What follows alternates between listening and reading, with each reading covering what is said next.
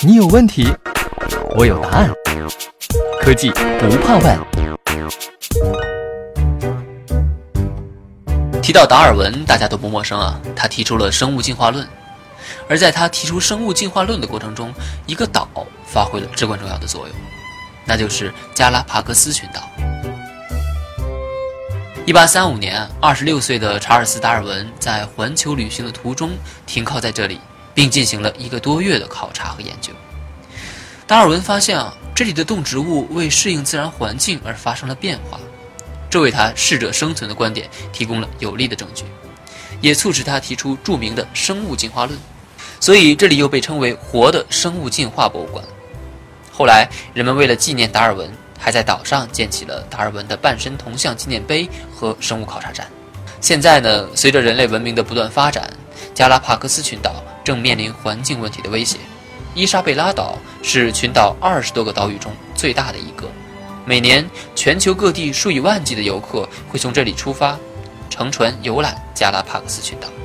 探寻岛上奇妙的野生动物。现在，相关人员正在探讨应如何替换伊莎贝拉岛上高度污染的电力系统，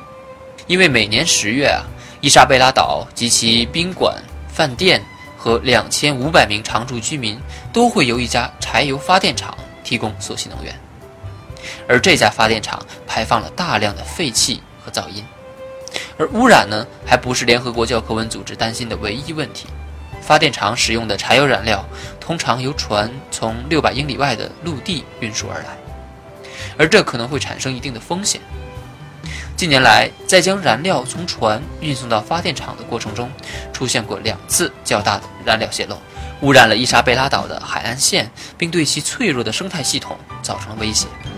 所以啊，联合国教科文组织提醒厄瓜多尔，让其必须找到一个更清洁的电力能源解决方案。否则，加拉帕戈斯群岛可能会失去它的世界遗产之称。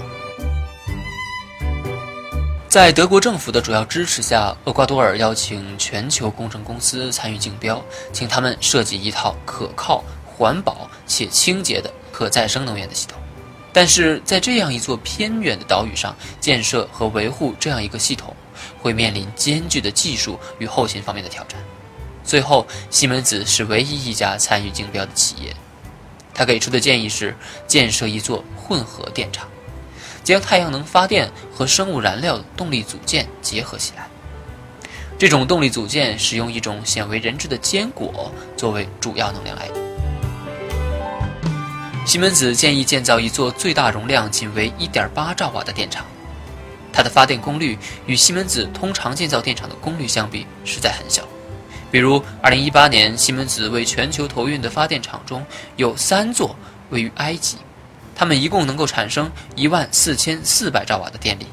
但是，西门子加拉帕克斯电力项目总经理表示，对西门子而言，规模并不是公司参与竞标的决定性因素。真正让西门子决定参与项目的是这个项目在后勤方面的挑战，以及为后代保存这个独特生态系统的重要意义。此外呢，项目也能证明混合系统这项突破性技术可以纳入公司对可持续发展的承诺。总经理告诉我们啊，他们之所以决定投资这个项目，是因为他们相信它背后的理念。加拉帕克斯群岛项目是一个百分之一百的可再生能源项目，它将间歇性的太阳能与另一种可再生能源相结合。这个项目是一个展示这项技术的机会。同时，也可以作为未来其他项目的试点。混合项目的可再生能源相关技术包括三个主要的组成部分。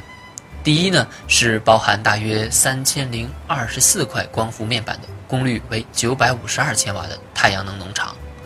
由五套功率为三百二十五千瓦的发电机组组成的总功率为一千六百二十五千瓦的生物柴油发电系统。还有一个就是在需要时可以立即为系统增加六百六十千瓦功率电力的电池储能元件。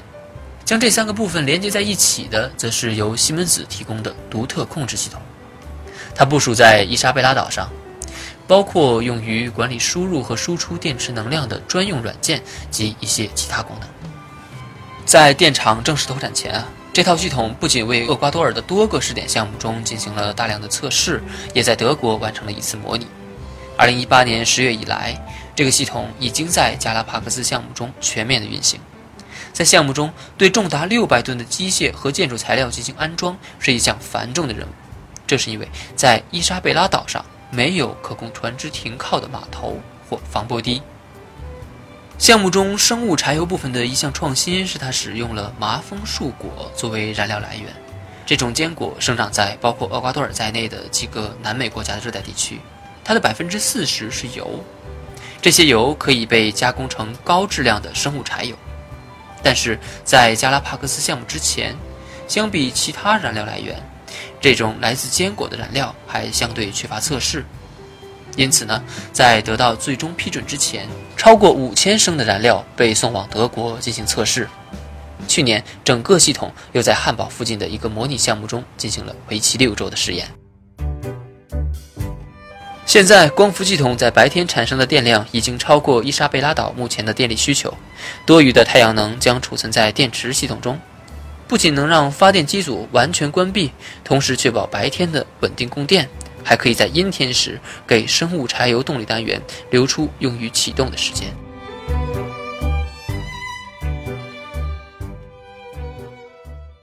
西门子，博大精深，同心致远。